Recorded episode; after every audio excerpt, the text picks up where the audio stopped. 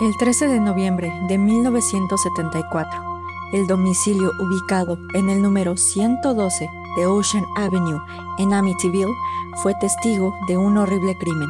Seis miembros de la familia de Feo habían sido asesinados, todos aparentemente a las 3 y cuarto de la mañana. Este múltiple homicidio inspiraría películas, libros y un sinfín de investigaciones paranormales. Mis estimados, muy buenas noches. Les habla Señor Oscuro y hoy hablaremos del caso Amityville, parte 1, el homicidio de los de Feo.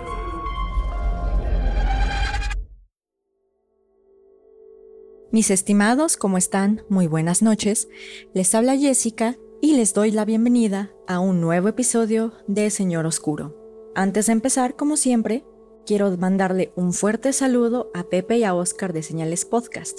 Si no los conocen, búsquenlos en sus redes sociales como son Facebook, Instagram, YouTube y Spotify.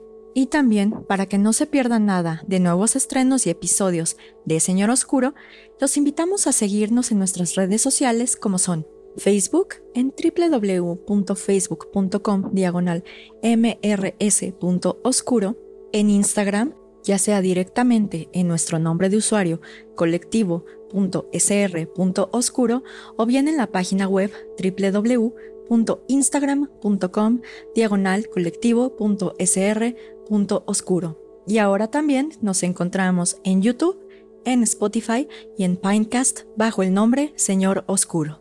Ahora bien, en el episodio de hoy hablaremos de un tema muy sonado en el mundo paranormal, y ya escucharon en la introducción que es respecto del caso Amityville. Ahora bien, el tema de Amityville realmente tiene mucha información porque pues se habla un poco de los orígenes de Amityville, también se habla del homicidio como tal de los de Feo y de esos 28 fatídicos días que vivió la familia Lutz en el domicilio ubicado en 112 Ocean Avenue. Entonces, digamos que para que se pueda digerir mejor este episodio, se va a dividir en dos partes. La primera, siendo en este caso que hablaremos de Amityville, de la casa en sí, y hablaremos de los homicidios de la familia de Feo, y en la segunda parte nos centraremos más en el caso de la familia Lutz, así como la actualidad o bueno, cómo se encuentra actualmente la casa de Amityville. Y para todos los que nos estén escuchando de Spotify o de Pinecast, si desean ver fotografías reales de la casa de Amityville o de los expedientes de Feo, las voy a dejar en el video de YouTube para que lo revisen. Evidentemente trataré de que las fotografías no sean explícitas o bien que no tengan fotos de cadáveres per se, pero si desean ver estas fotografías van a estar disponibles en el video de YouTube. Pero bueno, Empezamos entonces con la historia de Amityville y también un poco de la historia del edificio ubicado en 112 Ocean Avenue. Hay varios mitos que diversos autores que han hablado de Amityville han creado o se han referido al momento de explicar los posibles sucesos paranormales que aparentemente ocurrieron en Amityville. Varios autores como Jay Anson refieren a que el lugar en donde se encuentra la casa de Amityville era un cementerio olvidado. También refieren a que en ese lugar los indios de la tribu Montaukett dejaban a las personas que estaban moribundas o bien que tenían enfermedades mentales para morir. También se dice que en ese lugar es como una especie de punto de energía, ya que ahí aparentemente, además de dejarlos morir, los enterraban boca abajo también se dice que en ese lugar específico de Amityville vivió un brujo llamado John Ketchum que escapó de Salem, Massachusetts cuando recién empezaron los juicios de brujas de Salem, que precisamente en este lugar este brujo de nombre John Ketchum siguió con sus rituales satánicos para la adoración del diablo. Con independencia de todos los mitos a los que se refiere el folclore de Amityville, Realmente, la sociedad histórica de Amityville, por el contrario, refiere lo siguiente respecto al pasado del terreno en donde se ubica la casa de 112 de Ocean Avenue. Lejos de decir que el terreno de Amityville era algún cementerio olvidado o era algún lugar en el que la tribu Nantucket dejaba a las personas con enfermedades mentales o moribundas para morir, bueno, para terminar de morir, lo que dice esta sociedad es que aparentemente los terrenos en donde se encuentra la casa de Ocean Avenue anteriormente eran unas tierras de cultivo que pertenecían a una familia de apellido Ireland y que aparentemente esta familia en su momento era bastante prominente en el área de Amityville. El 14 de enero de 1924, Annie Ireland vendió la propiedad a John y Catherine Moynihan. El siguiente año, es decir, 1925, un constructor de Amityville de nombre Jesse Purdy construyó la casa que actualmente conocemos como la Casa del Horror de Amityville. Cuando John y Catherine Moynihan fallecieron, su hija de nombre Eileen Fitzgerald se mudó a esa casa con su propia familia, viviendo ahí hasta el 17 de octubre de 1960. Posteriormente, John y Mary Riley compraron la casa. Después, por cuestiones de problemas familiares, los Riley se divorciaron y le vendieron la casa a la familia de Feo el 28 de junio de 1965.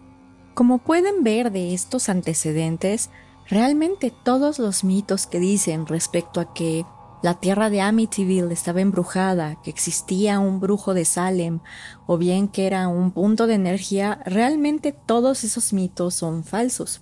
Y que, al menos hasta el momento, no existe algún pasado tormentoso o algún acontecimiento que permita presuponer que esa tierra, o al menos la casa de 112 Ocean Avenue, se encontrará plagada por algún espíritu maligno o algún, no sé, algún ritual de esta tribu, etc.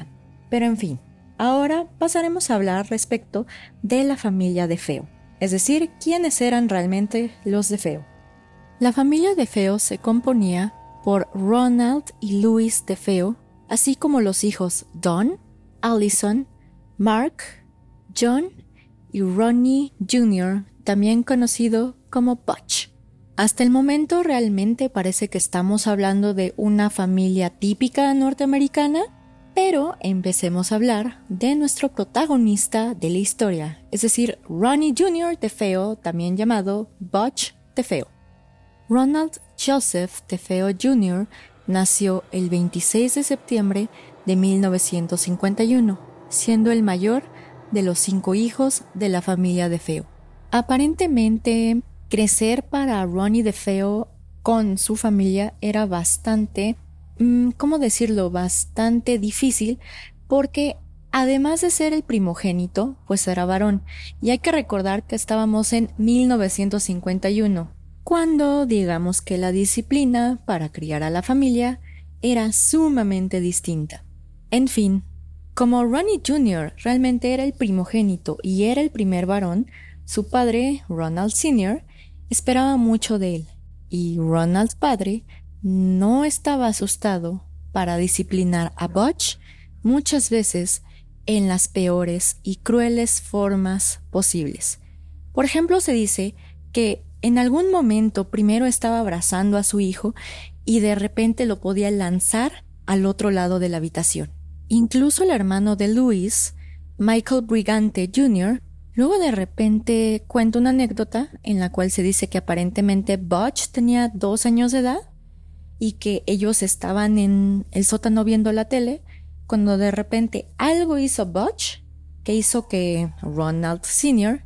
se levantara de donde estaba viendo la tele y lo empujó hacia la pared, causando que la cabeza de Butch rebotara contra la pared, al igual que un hombro.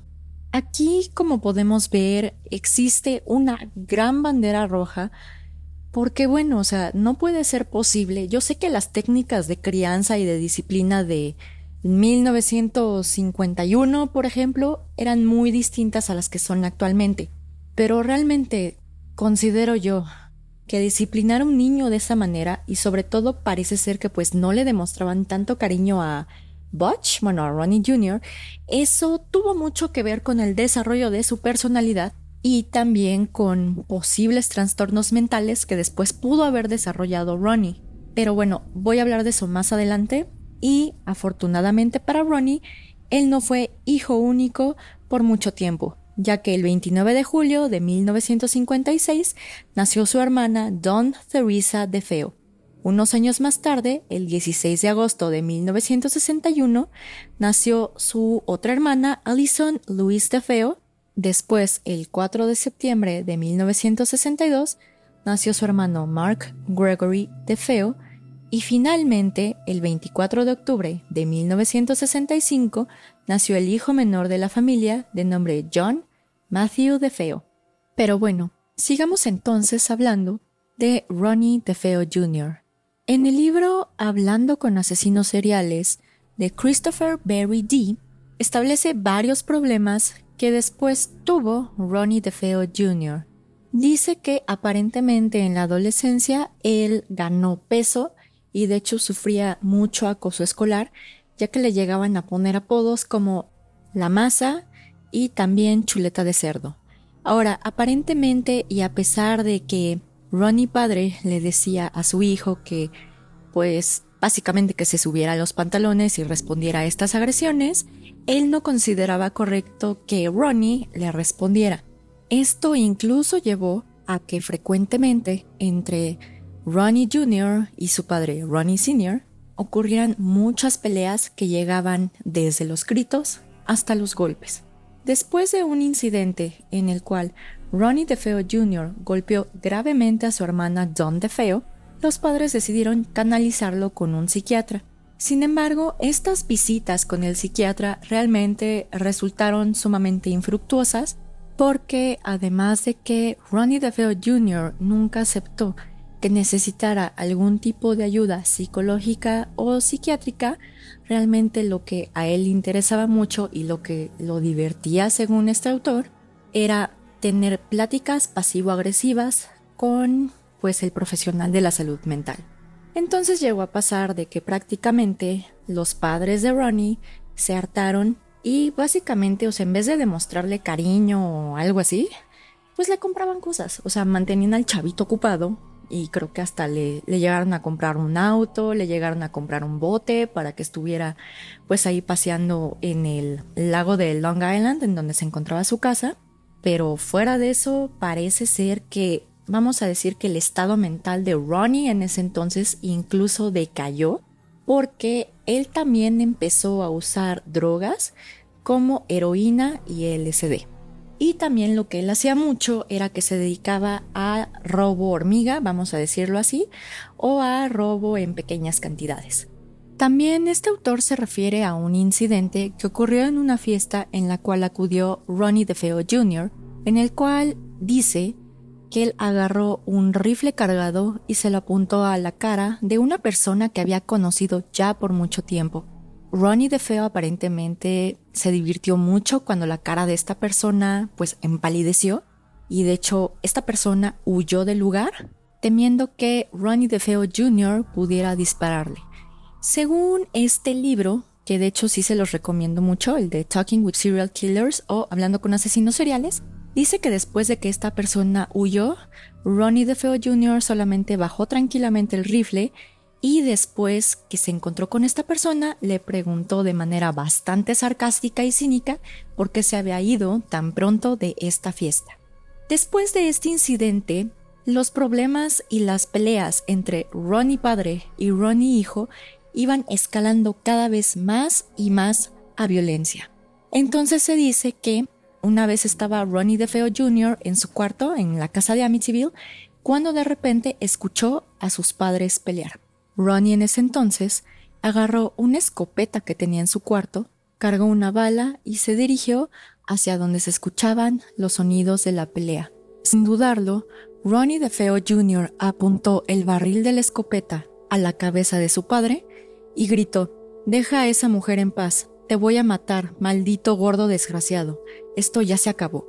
En ese momento, Ronnie DeFeo Jr. jaló el gatillo y misteriosamente, y milagrosamente la verdad, la escopeta se trabó. En ese momento, y con gran indiferencia, Ronnie DeFeo Jr. salió del cuarto.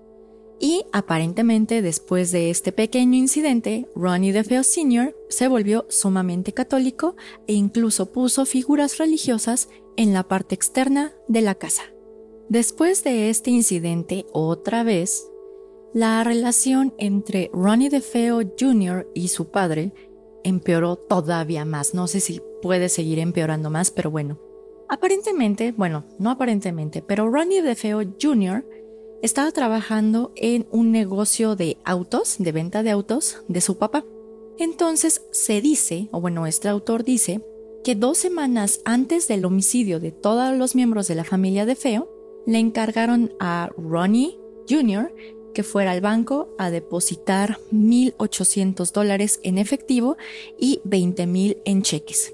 A esta diligencia, Ronnie DeFeo Jr. fue acompañado por uno de sus compañeros trabajadores. Acudieron al banco, se tardaron aproximadamente dos horas y después regresaron diciendo que los habían robado un sujeto con una pistola.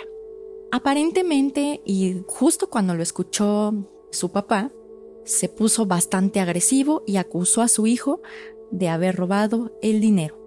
Un día antes de la masacre de la familia de Feo, la policía acudió al negocio de autos en el que se encontraba trabajando Ronnie y le pidió su colaboración para observar algunas fotos de distintos criminales conocidos por robar precisamente a mano armada para saber si Ronnie los podía identificar.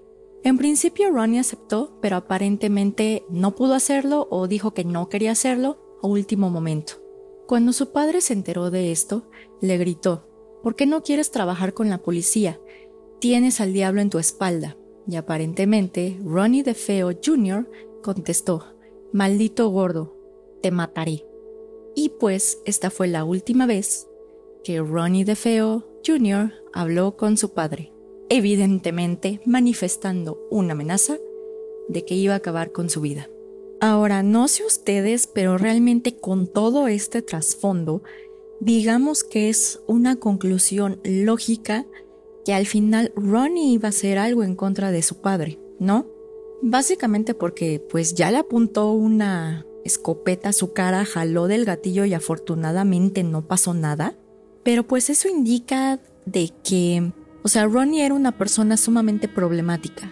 No tanto por el uso de drogas o porque pues le gustaba coleccionar armas y básicamente amenazar a gente en fiestas con una escopeta cargada, pero o sea, realmente su pasado lo que indica es que evidentemente algo así iba a pasar, ¿no?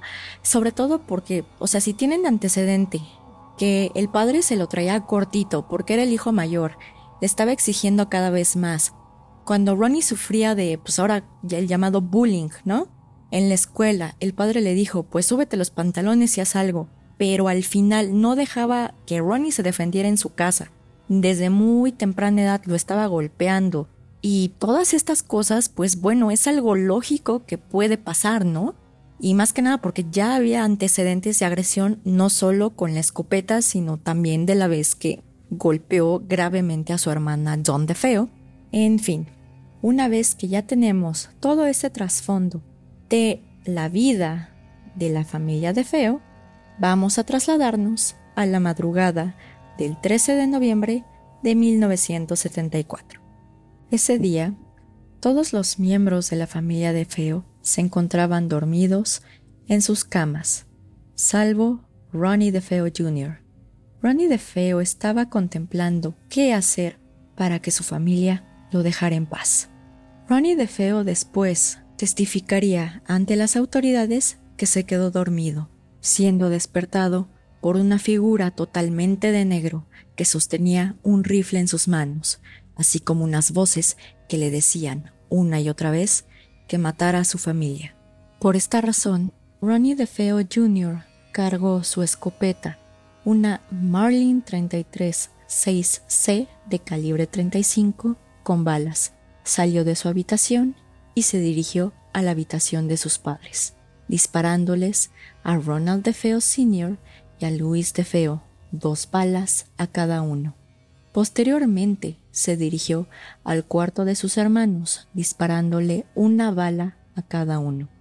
El único testigo de los crímenes de Ronnie DeFeo fue el perro de la familia de nombre Shaggy, quien estuvo ladrando una y otra vez toda la noche. Sin embargo, los vecinos no le dieron importancia, ya que era común que Shaggy, el perro de la familia de Feo, ladrara en la noche sin razón alguna. Curiosamente, los vecinos no escucharon ninguna detonación de arma de fuego en la casa de los de Feo, y tampoco le prestaron atención a los ladridos del perro de la familia. Después de cometer estos asesinatos, Ronnie de Feo se bañó y se recortó la barba. Agarró su ropa ensangrentada, su rifle, la funda del rifle y uno de los cartuchos que logró recobrar del piso, y los metió todos a una funda de almohada. Posteriormente, se dirigió al muelle que estaba ubicado al final de la calle de Ocean Avenue y se deshizo de la evidencia más importante, del rifle. Después manejó hacia Brooklyn, en donde se deshizo de toda la demás evidencia que había guardado en la funda de almohada. Eran las seis de la mañana cuando Ronnie DeFeo Jr. finalmente llegó a su lugar de trabajo, sin sospechar todos los demás que momentos antes había masacrado a toda su familia. Mientras Ronnie se encontraba en su lugar de trabajo, llamó varias veces a su casa y cuando vio que su padre no contestó, por obvias razones porque ya lo había matado, pero bueno, cuando vio que su padre no contestó, salió de su lugar de trabajo aproximadamente a mediodía.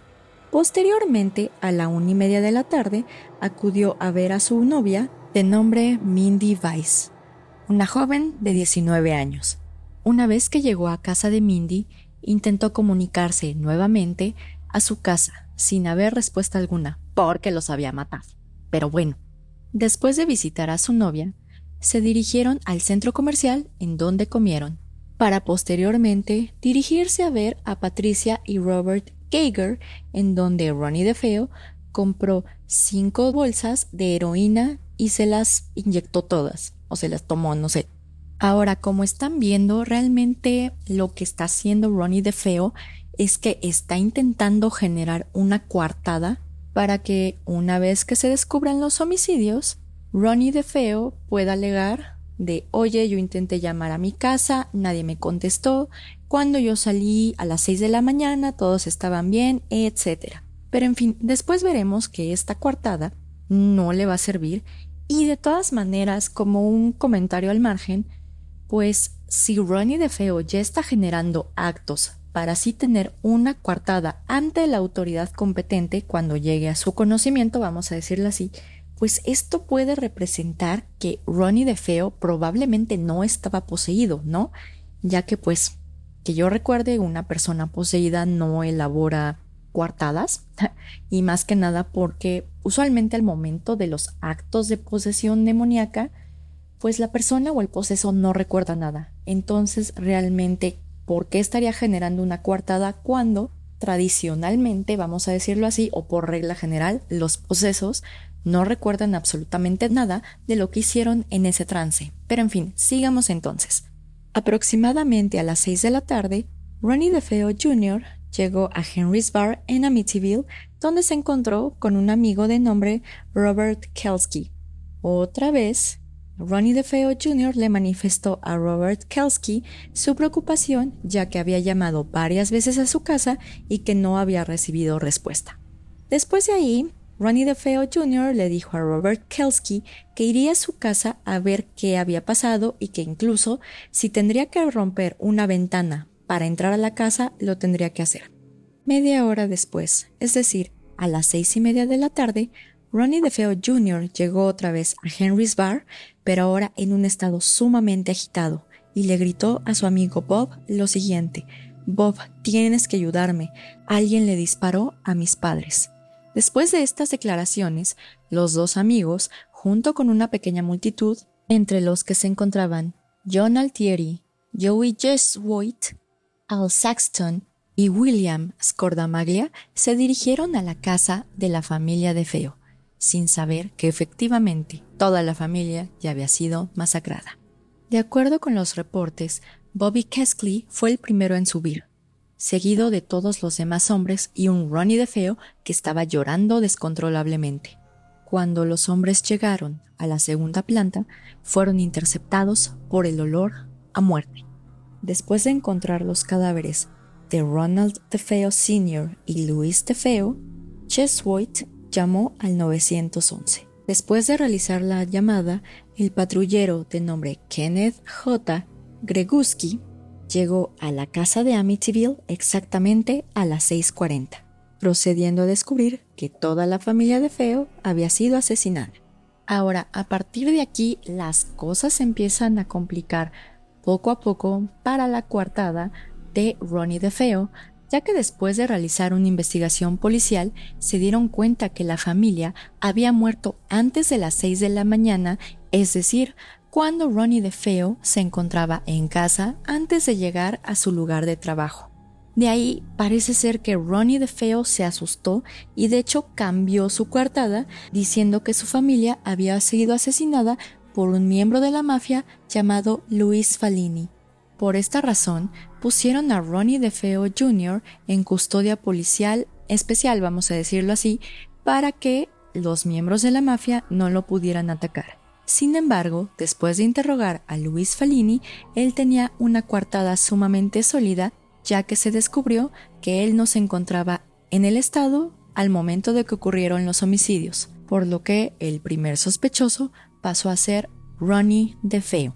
Ahora, después de contradecirse varias veces respecto de sus coartadas y después de que encontraron las balas que pertenecían a la escopeta con la que asesinaron a su familia, Ronnie DeFeo confesó y de hecho dijo que él había sido el autor único de la masacre de su propia familia.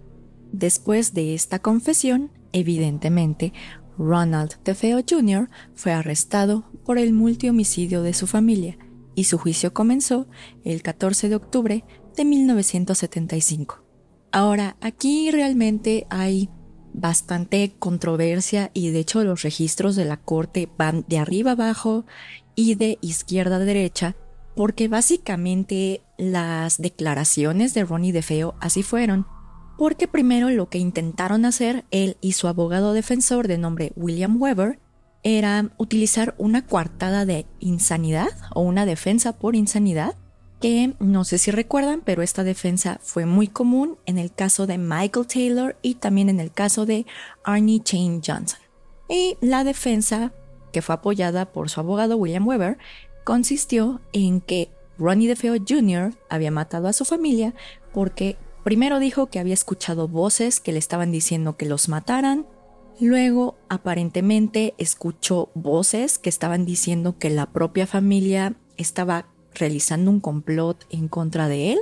Y, aparentemente, toda esta coartada de insanidad fue soportada por el psiquiatra de la defensa de nombre Daniel Schwartz. Sin embargo, el propio psiquiatra de la fiscalía de nombre Harold Soland sostuvo que, a pesar de que de feo era usuario de heroína y LSD, él tenía un desorden de personalidad antisocial y él estaba consciente de lo que estaba haciendo al momento de que ocurrieron los homicidios.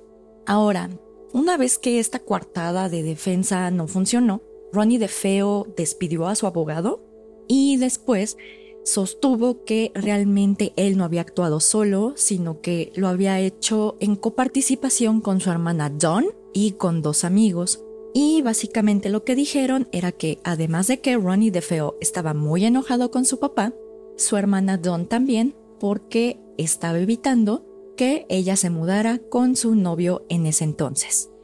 Y bueno, esta teoría tiene un poco de evidencia porque aparentemente y de acuerdo con las fotos de la escena del crimen, a Don DeFeo le dispararon en un lugar distinto a su cama. Y también aparentemente le encontraron rastros de pólvora en las manos de Don DeFeo, lo que puede significar que ella en algún momento tuvo acceso al arma homicida. Entonces, aparentemente, y de acuerdo con esta teoría, Ronnie DeFeo acudió a matar a sus padres y Don DeFeo fue a matar a sus hermanos. Aparentemente y de acuerdo con Ronnie, justo cuando él se acercó al cuarto de sus hermanos y vio que Don los había matado, pues se enojó bastante porque aparentemente esto no era parte del trato, pero Don lo hizo para evitar que quedaran testigos. Estuvieron peleando con el rifle, se disparó y pues ahí murió Don DeFeo. Y pues bueno, a pesar de todo esto, y de hecho los documentos de la corte están arriba en internet por si los quieren buscar, el 21 de noviembre de 1975, Ronnie DeFeo Jr. fue encontrado culpable por seis cargos de asesinato en segundo grado. Realmente aquí en el derecho mexicano se equipararía con un homicidio calificado ya sea por ventaja y por premeditación. Puede ser más que nada por ventaja, sobre todo porque la persona o en este caso los miembros de la familia de Feo se encontraban, digamos que no tenían posibilidad de defenderse y además por las armas utilizadas. Pero bueno, Posteriormente, el 4 de diciembre de 1975, el juez Thomas Stark sentenció a DeFeo a seis sentencias de 25 años de prisión a cadena perpetua. Él actualmente está en la Facilidad Correccional de Sullivan en la ciudad de Fallsburg, en Nueva York, y todas sus apelaciones para solicitar libertad bajo caución o libertad bajo fianza han sido denegadas. Ahora, este caso como tal de por sí tiene muchas controversias porque, bueno, primero que nada dicen que cómo es posible que los vecinos no hayan escuchado los disparos de la escopeta, porque aparentemente esta escopeta es demasiado fuerte, y ese día pues no estuvo lloviendo o no hubo alguna tormenta que efectivamente determinara que no se podían escuchar los disparos. Segundo, se refiere igual a la autoría de Ronnie DeFeo, ya que dicen que es bastante extraño que una persona haya podido haber matado a seis miembros de su familia al mismo tiempo y sin que ninguno se despertara aunque realmente los informes policíacos determinan que, por ejemplo, la madre sí se despertó y parece ser que una de las niñas también.